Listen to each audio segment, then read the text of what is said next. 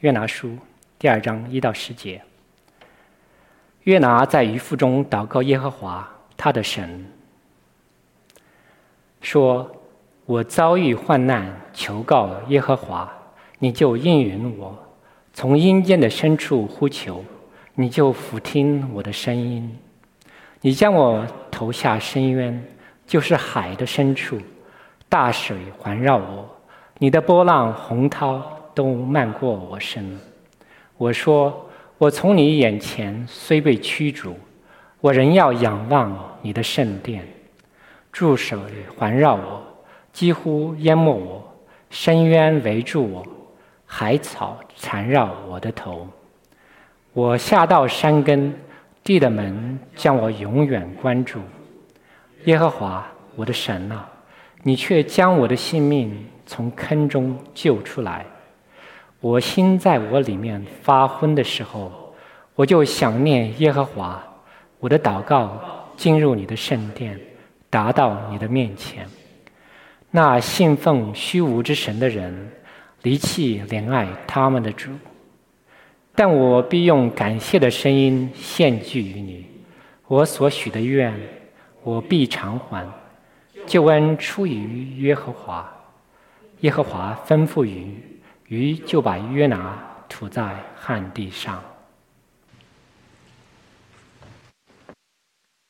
自从新冠病毒爆发之后，啊，在基督教的圈子里面，最常被引用，或者是阅读，或是讲解，大家猜一猜是？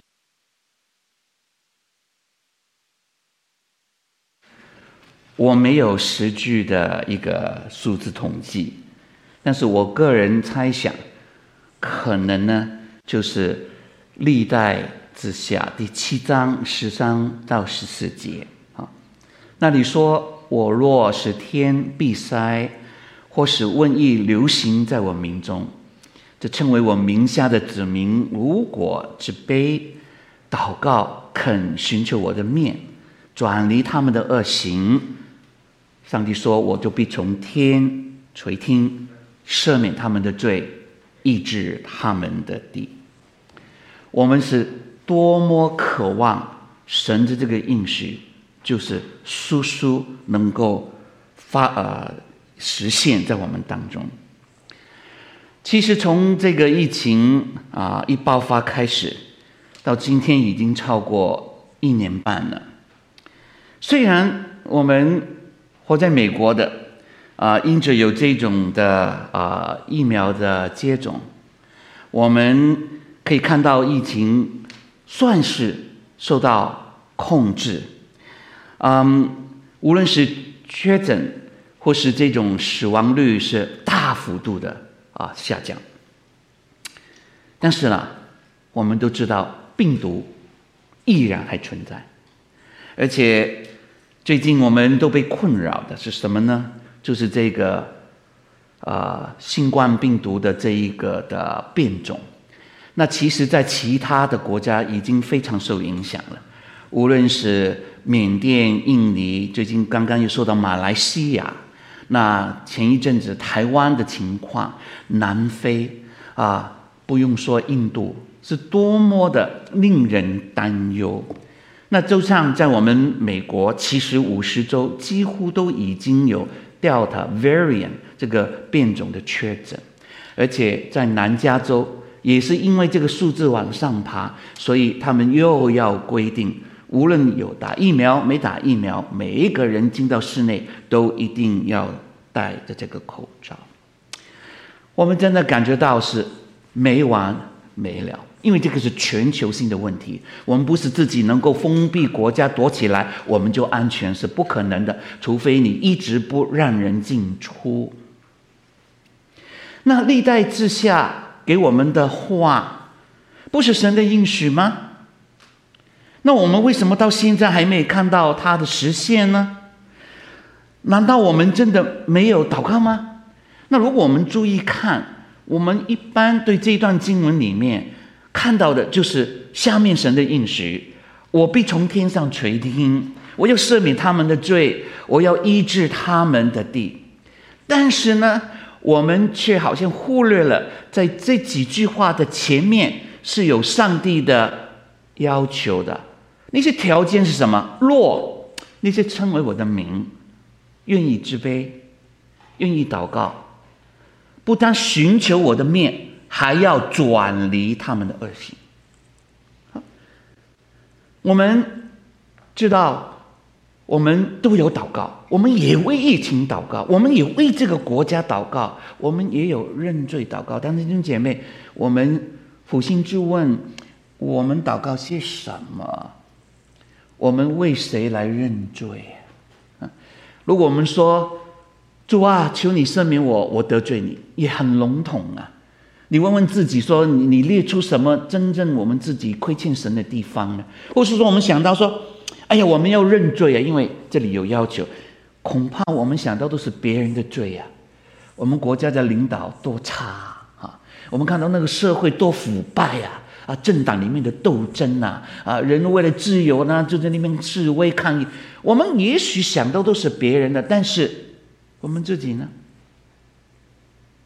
会不会有时候我们就说主啊，我得罪你了，我又这样，我又没有很爱主啊，这段时间我就好像有退步啊，又了，会不会也是很笼统的？或是说有讲，但是会不会是敷衍一一下神？为什么？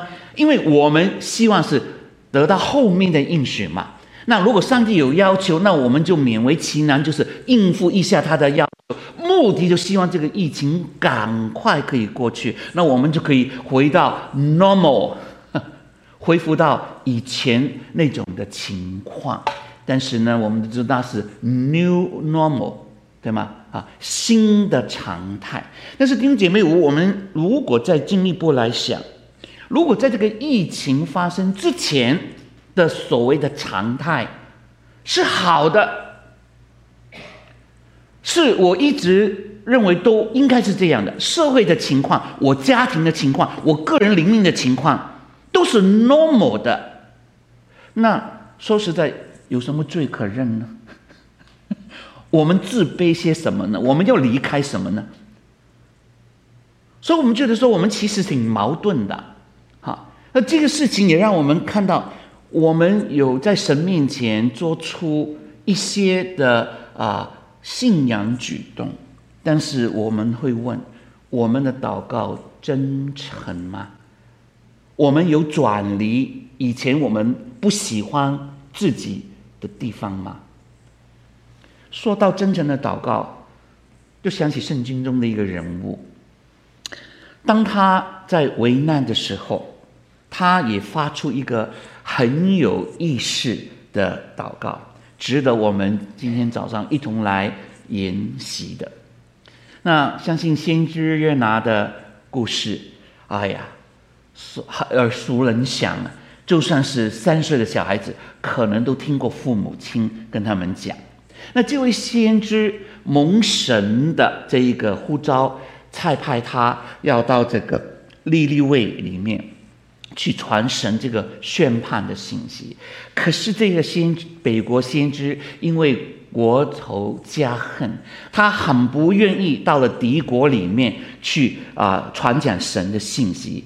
于是呢，圣经说他就下到约帕，然后呢找船，那就往什么往。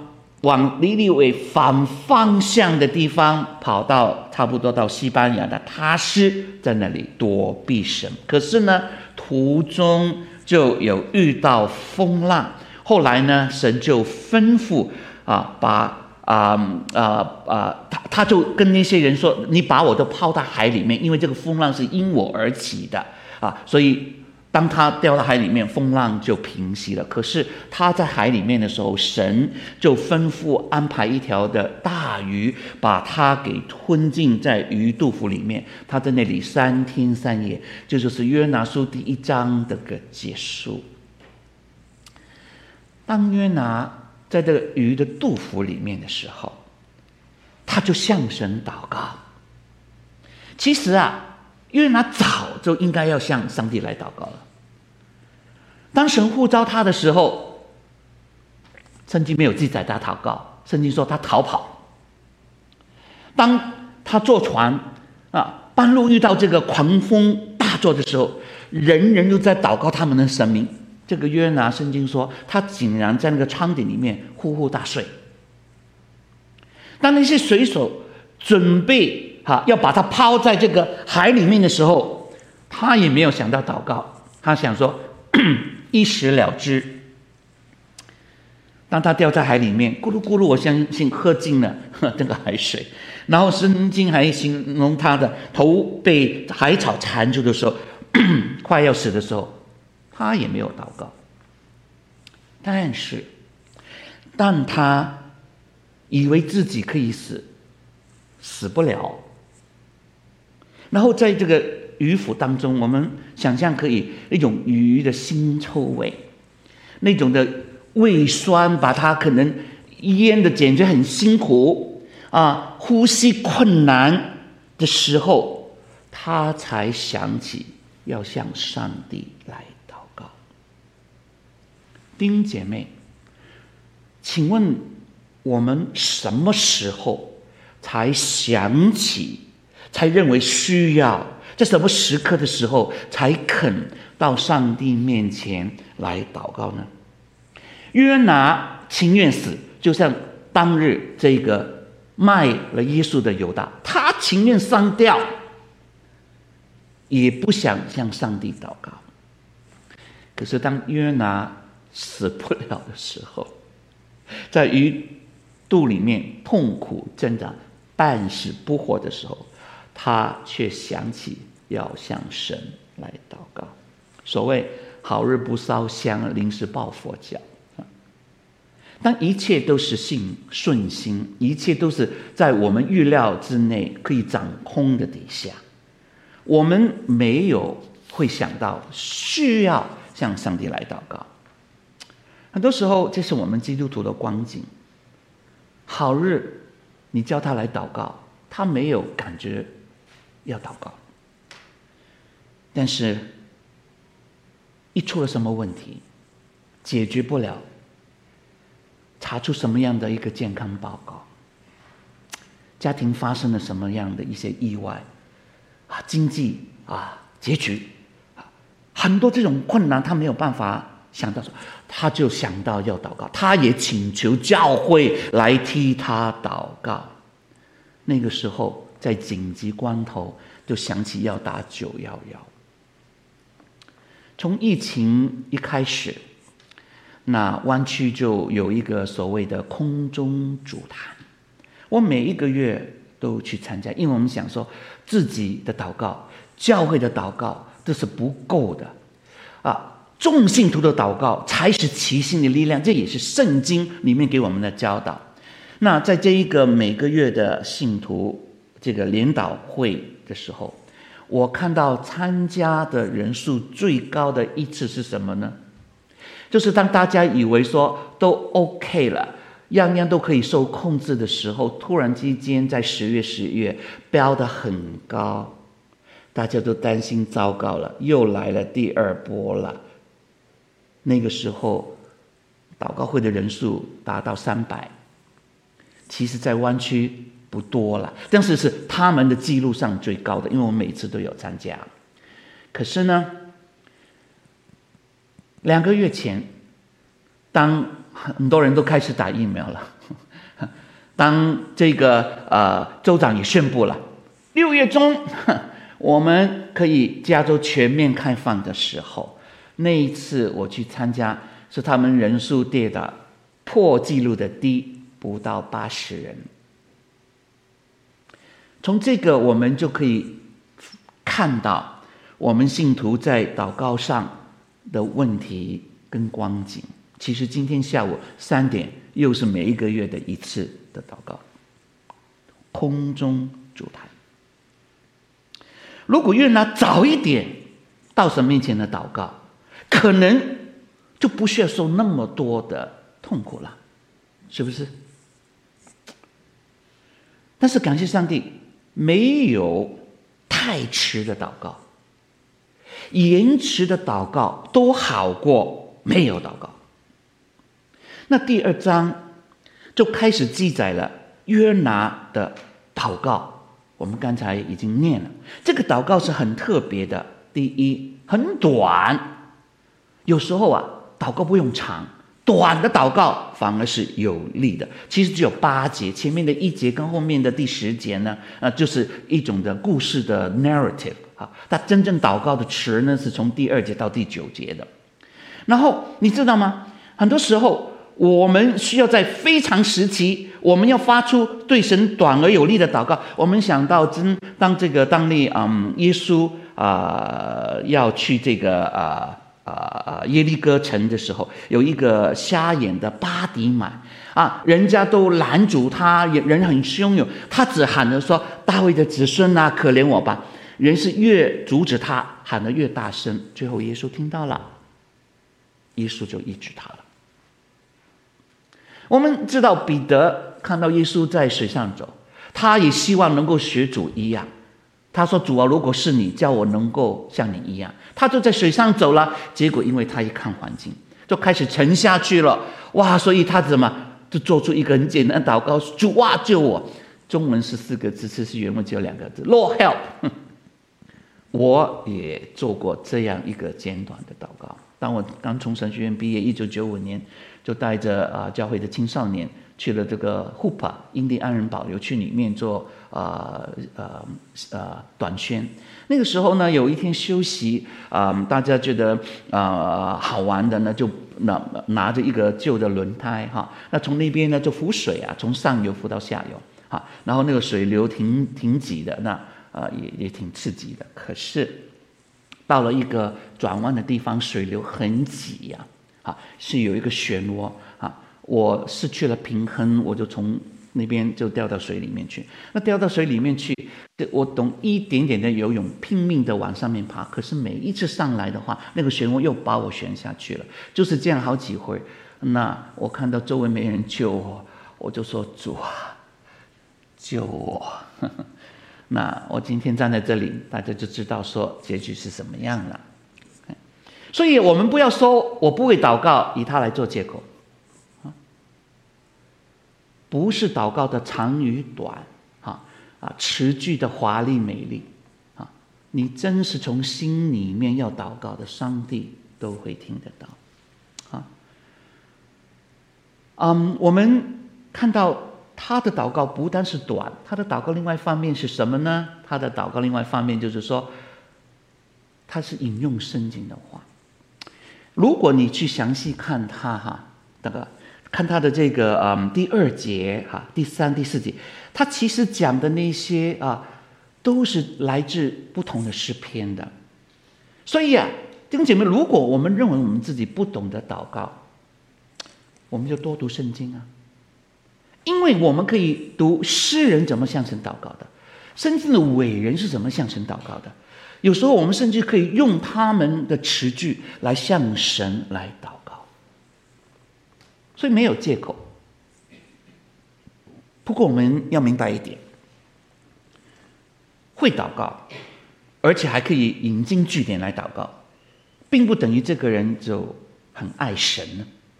像越南一样，对圣经熟啊，他是先知啊，他也很认识上帝的，但是。他却没有爱神所爱，悦神所悦。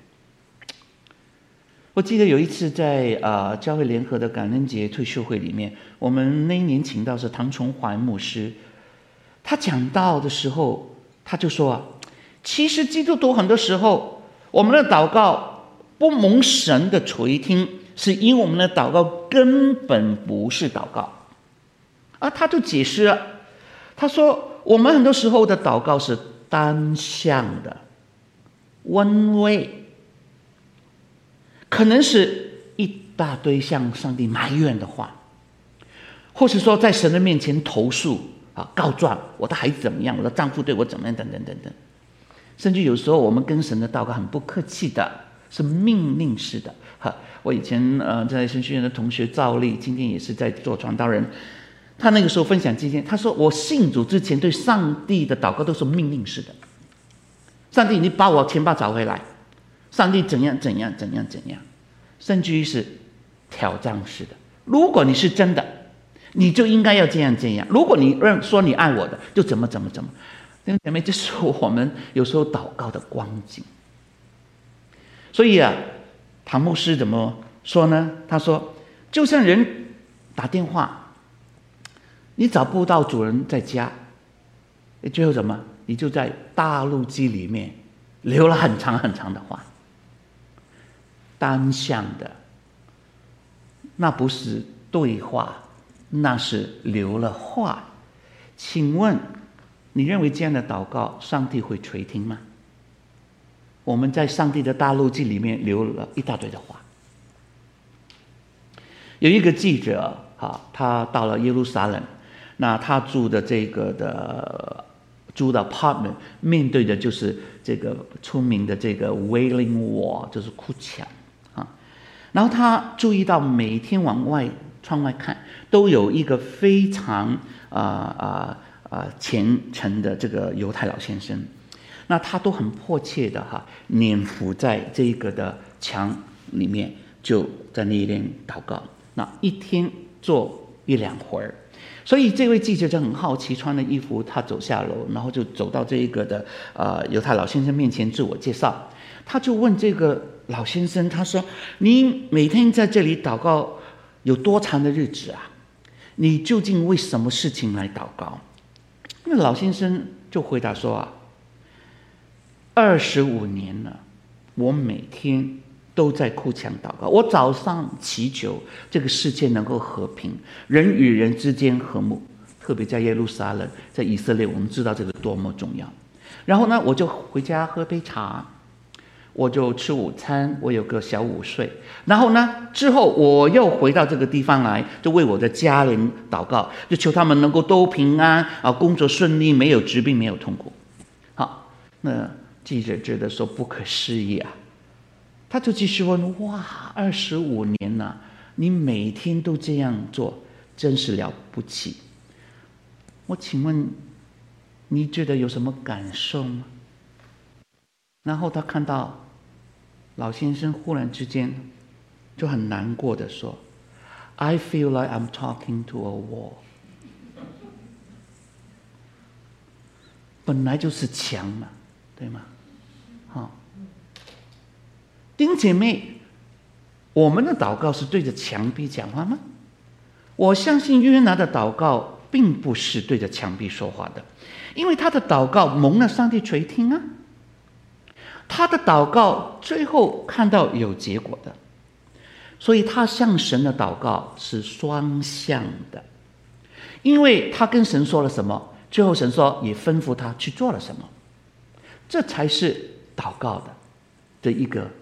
真切的场面，所以，我们今天可以从约拿祷告的内容跟态度来学习真诚祷告。怎么样的祷告才能够蒙神悦纳？但是在我们继续下去之前，应该好好在神面前祷告。我们一同来祷告：上帝，求你帮助我们，我们承认。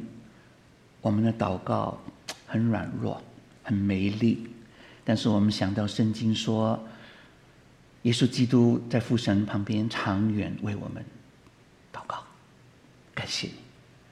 我们想到圣灵，有时候用说不出的叹息为我们代求，主啊，感谢你。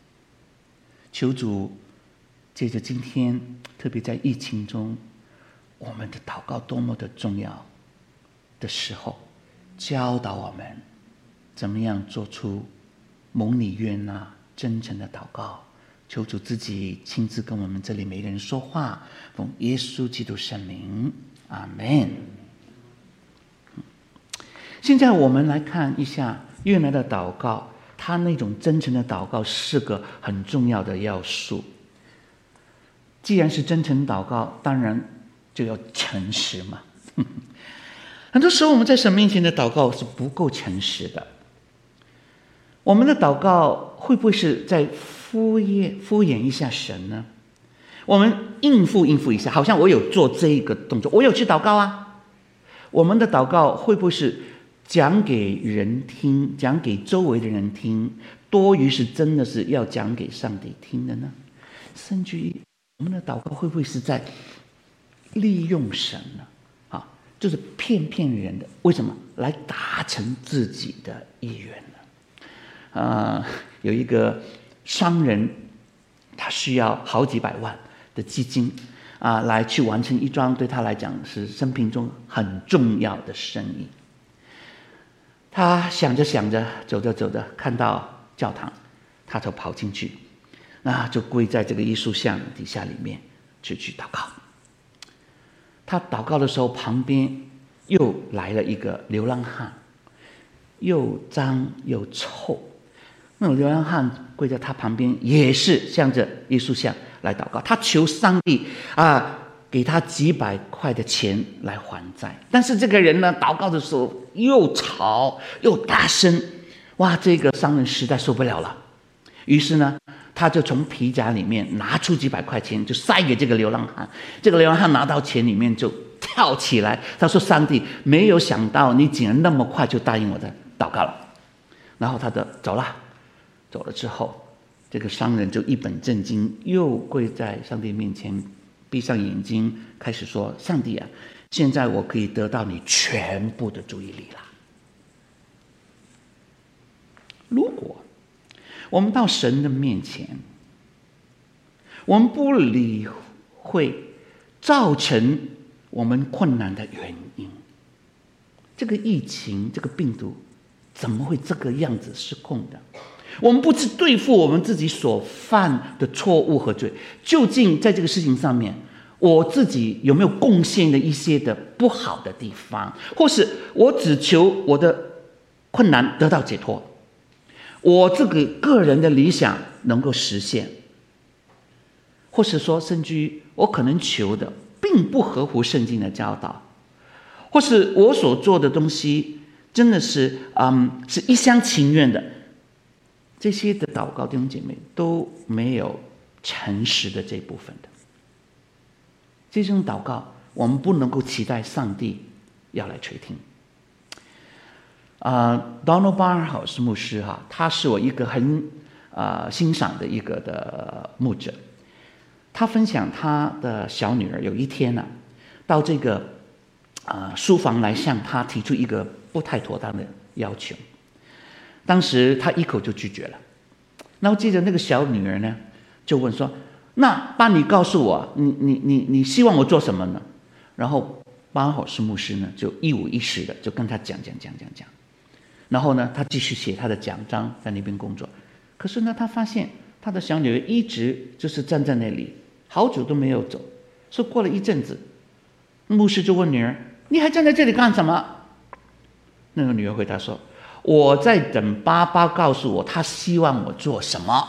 ”然后马尔斯牧师呢，就对他说：“我老早已经告诉你，我想你要做什么。”你继续站在这里，不是真的不知道我所想的，你只是在等，看看我会不会改变心意。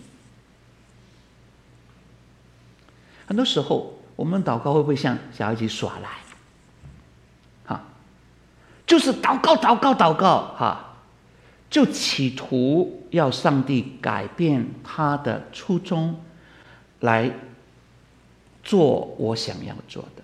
我发现很多的信徒找传道人来讲，他并不是真的求啊、传道人给他什么的意见，因为他们的决定老早都做了，他们只是跟我们禀报一下，OK 啊？那当然呢，因为呃，无论他的工作要谁来承担，他要怎么怎么的，那那就是说下面一定就是向你汇报一下这样。我确实说我们有时候在神面前就是汇报一下或许说。就是在那边抵赖抵赖，就说主啊，你你一定要要治好我，你一定要怎样要怎样这样的。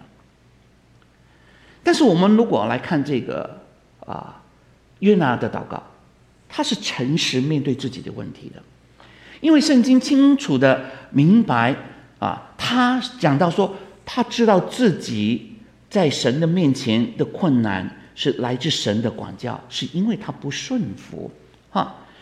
你看事情的发生，他没有错怪错怪那个环境，他也没说啊，这是水手的错啦，哈啊，这个是什么天灾人祸？这个上帝为什么你不管好你的风浪啊？没有，因为你看这个第三、第四节，约拿在那边强调说你，我们知道这个你就是子耶和，是你呀、把我投到深渊去，是你使波浪漫过我身。我是在你眼前被驱的，都不是环境人事物。上帝是你的作为，既然是上帝的作为，那当然也只有上帝可以挽回了。哈，知道自己的错，也要向上帝面前坦然面对自己的错。所谓解铃还须系铃人嘛。所以接下来我们看这个约拿祷告的第二个很重要的要素，就是认罪。你知道错，知道神的管教是一回事情，那你也是要面对所做错的这一些的行为，啊。但是很多时候啊，当我们被上帝管教的时候，我们抗拒啊，我们就更埋怨上帝说：“你罚我太重了。”或者说。啊！我真的有做错那么厉害？你要这样对付我吗？甚至有些人呢，是更要逃避现实，啊，灰心丧志。有些人甚至愤恨，从此不来教会了。啊，听一些人祷告就说：“我本来以前是什么，我现在都不信了。”哈，为什么这样的呢？希伯来书怎么提醒我们？他说：“主所爱的，他必管教。”所以，其实主是因为爱的缘故来管教我们呢？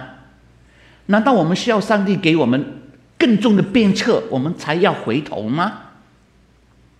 然后这边说到说，上帝管教我们是我们得益处，然后说是我们在他的圣洁上有份。其实，上帝除了有慈爱、有公义、有怜悯、有各种我们想要拿的，我们不要忘记，上帝还有他的圣洁的那一部分。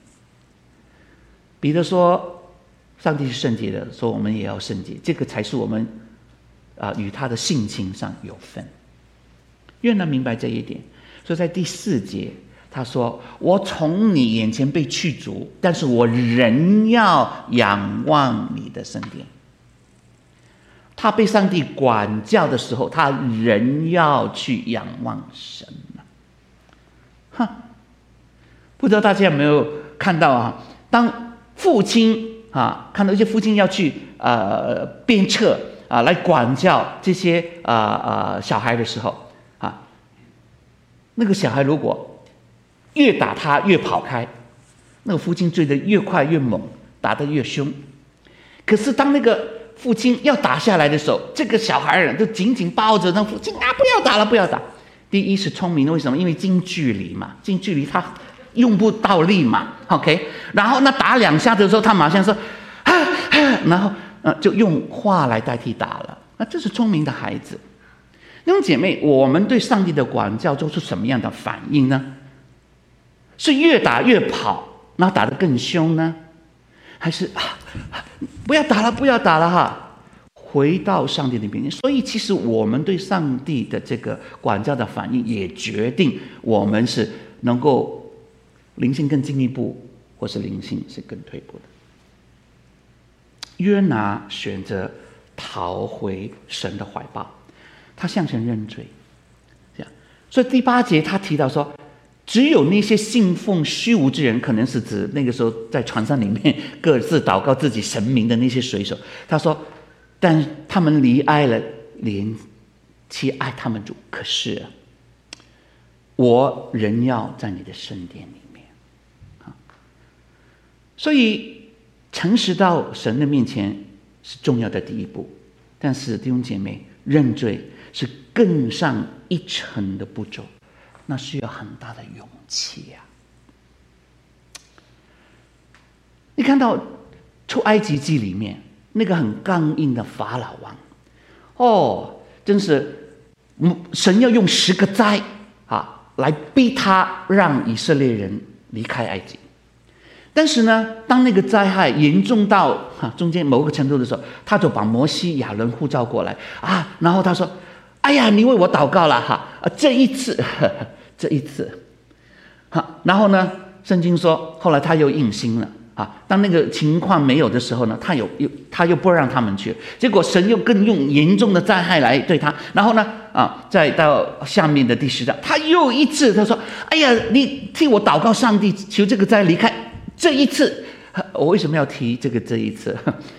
因为这一次不等于下一次我不做。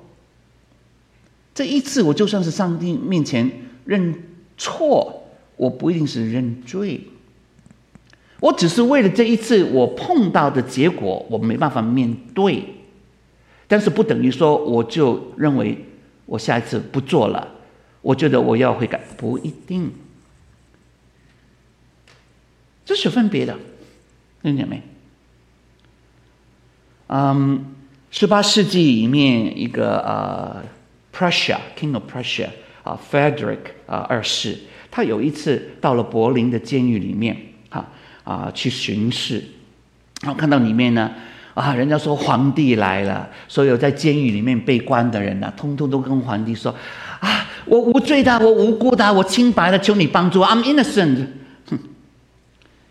但是呢，这个 Prussia 王见到在周围确实有一个很安静、一声不吭的犯人坐在一个角落，他对他好奇，他就去问他：“你是因为犯什么罪被关进监狱来？”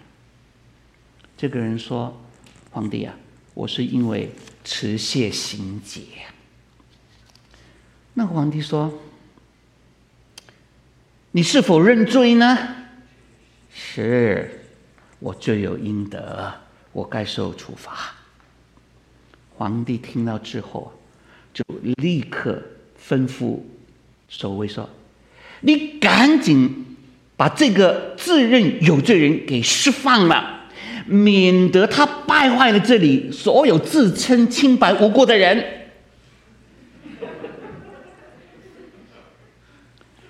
真言怎么提醒我们呢？遮掩自己的罪过的，都必不亨通；唯有承认离弃罪过的，逼蒙怜恤。约拿的祷告显出他对这个罪有悔意的另一个线索，是因为我们在他的这个祷文里面。没有看到半句的要求，他这个祷告都是充满感恩，可以说是一篇赞美的诗词。啊，所以感恩也就是祷告一个很重要的一个要素。他说：“我必用感谢的祭的声音献与给你。”我们要明白哦，约拿向上帝祷告，在鱼肚肚子里面的时候，他当时还不知道他下一步怎么样的，他是活的还是死的？他死在个肚子，他也不知道上帝最后会吩咐那个大鱼，嗯，把他吐到这个旱地上的。所以在那个情况的底下，他向上帝来感恩。一般我们都是为那些已经发生的事情、好的结果，我们当然可以向上帝感恩了。但是如果碰到还是不好的情况，还是在那个水深火热当中，我们还不知道结果如何的时候，弟兄姐妹，我们可以向上帝感恩吗？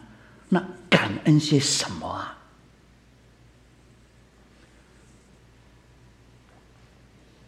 我们想到圣经里面有一个约沙法王，在历代志下二十章，他是很有意思的一个人。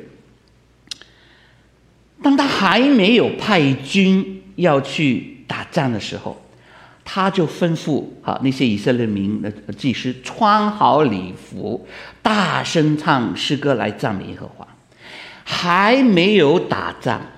就先为打胜仗的举行一个感恩赞美祷告会，弟兄姐妹，这是汗有的。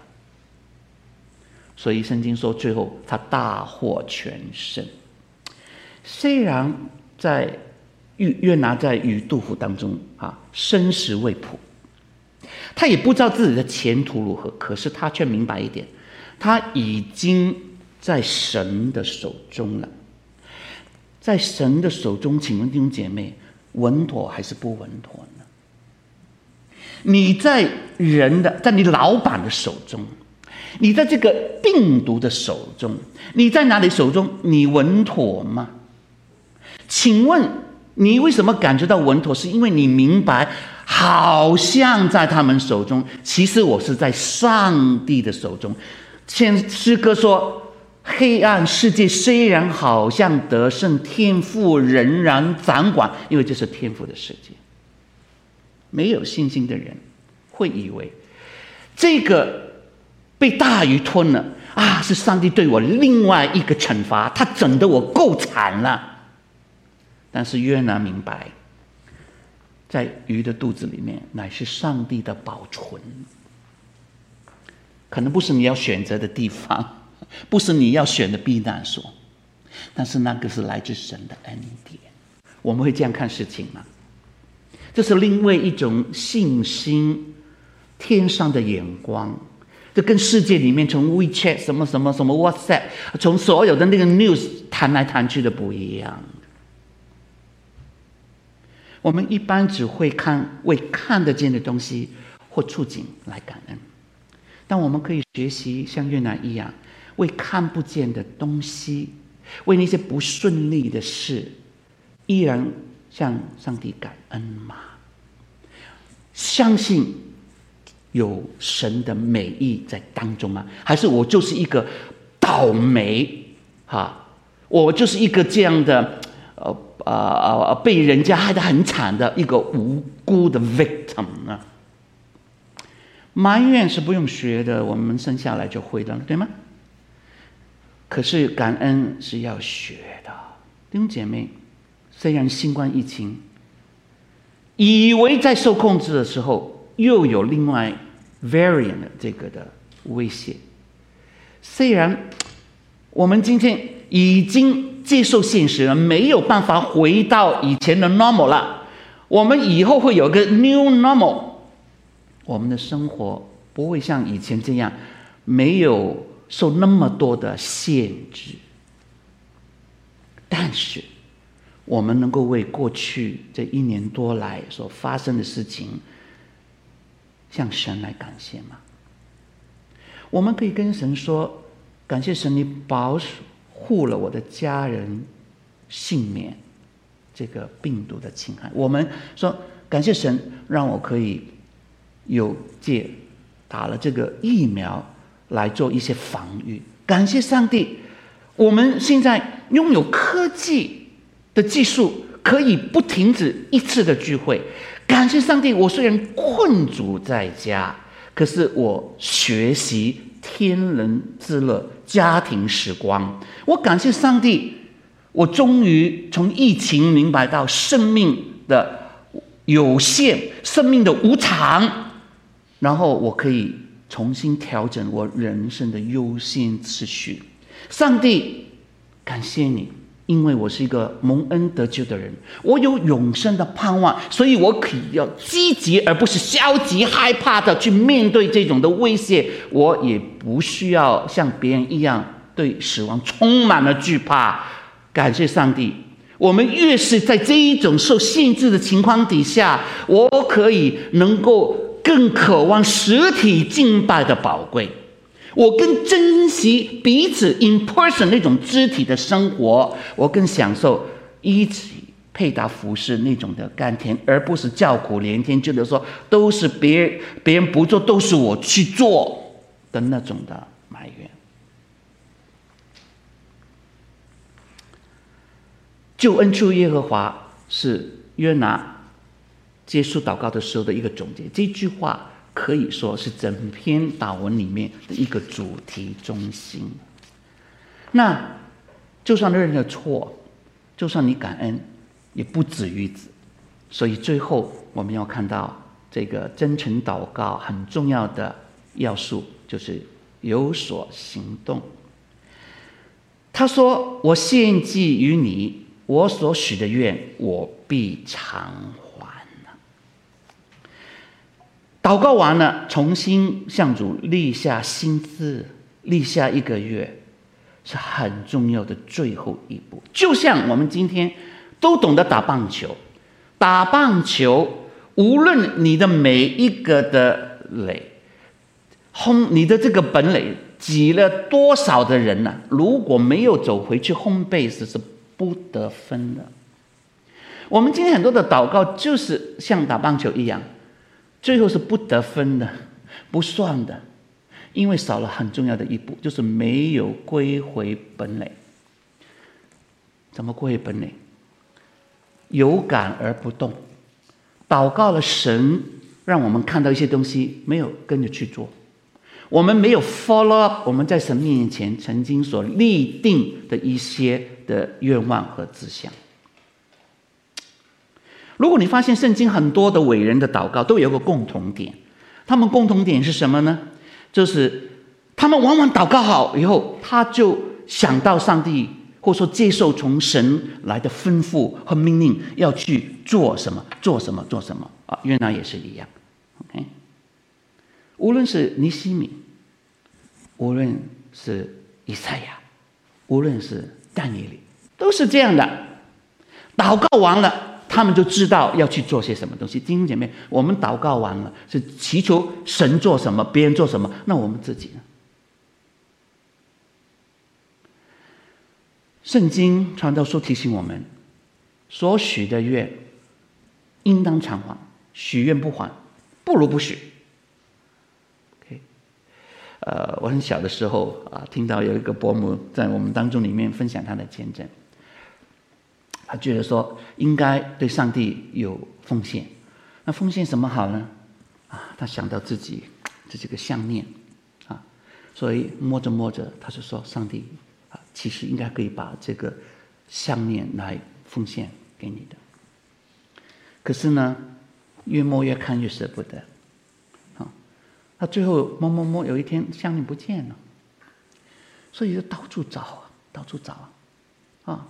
西城西，哎，给他找到了，找到是说，哎呀，上帝，你看，感谢你啊，啊，我真的要把这个项链，啊，你呃这个失这个失物可以偿呃得归，就要给上帝，但是还是不舍得。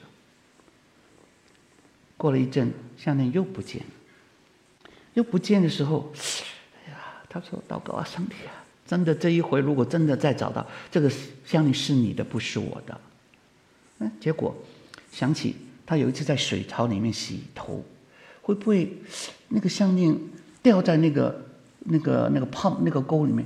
他就请人来帮他打开了，哎，项链真的在那里。那这一次他赶紧就来奉献给上帝。其实我相信，上帝是乐意施恩的神，他不需要。我们要给他什么的？可是他要我们偿还我们在他所许的愿。他没有要求你要许愿，但是上帝 hold 我们 accountable。你许的这个愿，上帝要我们偿还，因为他是信实的神，他也希望我们在他面前是信实的。我相信越南的许愿不是要去贿赂上帝。他乃是出于对神的一种的感恩，所以他要用行动来配合。他要说：“主啊，我既然说我要感激你，好吧，你吩咐我做的，我就跟着去做。”这样的祷文没有请求，只有感恩与赞美，真的是值得我们学习的。刚才已经说过了，救恩出耶和华，是他整个的。祷告的一个结束，我们从神在约拿身上的工作，和神对尼尼微人啊那种的爱，证明了一件事情：神是伟大，神是充满恩典慈爱的。我也相信，神是一个乐于给人第二次机会的神。He's a God of second chance。我们大家都很熟悉法国啊的一个啊名著哈《悲惨世界》，那是雨果写的。那因为他是有信仰的，他就用信呃用这个呃呃书里面的人物来构造出上帝的慈爱、宽恕和怜悯。那这里提到说，有一个从监狱里面被释放出来的一个流浪汉，他衣衫褴褛的哈，到处去求人收留，给他粮食，可是呢都被拒绝哈，求人无门呢。到最后，他就来到一个主教的家里面去敲门。啊，这个主教叫做 Jean Valjean，哈啊，有翻译是向万强哈。那他看起来的样子就像一个危险人物了，当然很多人不接纳他。可是呢，一个主教。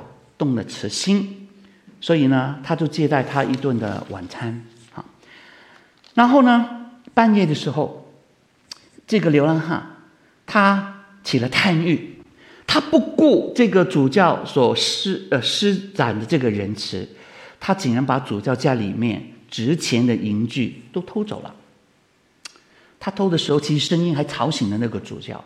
主教出来的时候，他把他给打了。第二天。警察来敲门，为什么呢？这样的一个穿着的人，竟然带着一袋那么名贵的东西，非常有可疑呀、一看，哇，都是教会里面要用的银具，所以就跑到这个主教的家里面。这个主教看到这个时候，就替他解释说：“哎呀，张法相先生，你走得太急了，警察先生，你们误会了。”我其实送他的东西，他还拿少了一样，所以他就吩咐的仆人把一堆银烛台，大概是值啊呃两千法郎的，就双手交了给这一个 Jean Valjean。那警察只有半信半疑的就放了他，然后就走了。走了之后呢，这个主教就定睛看着这一个 Jean Valjean，这个。这样好像是无地自容了。然后主教就跟他讲，他说：“我已经用这些的银具，将你从撒旦那里买赎过来了。从今以后，你是一个新的人，你不属于魔鬼的，你是属于上帝的。”那故事。就讲到这个人真的出去的时候呢，就重新做人。然后呢，他用他主教所给他的银器卖了钱，盖了一个很大的工厂，能够聘了很多很有生活需要的人来来替他做工。后来也成为那个市里面的市长。这个 John Valjean 得到他生命里面的 second chance。弟兄姐妹，上帝永远给我们第二次机会。当约拿从鱼腹当中里面逃出来的时候，他向神许愿，神给了他 second chance。所以我们来看，虽然病毒还是肆虐，有些地方还是封城困住，我们被逼隔离，四百多万的全球的人牺牲，经济还是没有完全起复。好多事业店铺关闭，我们之前很多的旅行什么的计划，通通都取消。现在还是人躲起来，非常害怕。就算今天已经有疫苗了，也是只顶多增加了我们的这种的警觉，帮助我们有更好的防御。可是疫情还没有得到控制。还是有人有不同的看法，还是有人为了自己啊、各种的想法，然后做出哎很多也令人很忧心的一些的举动。我们想，什么时候我们可以恢复真的可以实体聚会呢？但是弟兄姐妹，我们要感恩的。我们有没有想到，其实上帝还是一直给我们 second chance 呢？我们有没有想到，今后？我不能够再像疫情以前这样的生活了，我可能要面对自己一些的事的优先次序，我要回到神的面前说：“主啊，我要有什么新的行动呢？”我们不要等到上帝另外一个管教，或者另外一个灾难出现，那是很可怕的。我们一同低头来祷告。我们感谢慈悲的父神，并不因为是我们配得，只不过你是乐意施恩，一直想要拯救人的上帝。主啊，我们从这个疫情，除了面受到很多的困难和挑战，我们也被震撼了，我们也学习到许多的功课。求主让我们不白白受痛苦，让我们真的在这个。疫情当中里面所学的，使我们日后跟你的关系更进一步，让我们的生命更显出神的荣耀。我们向你面前祷告，奉耶稣基督圣名，阿门。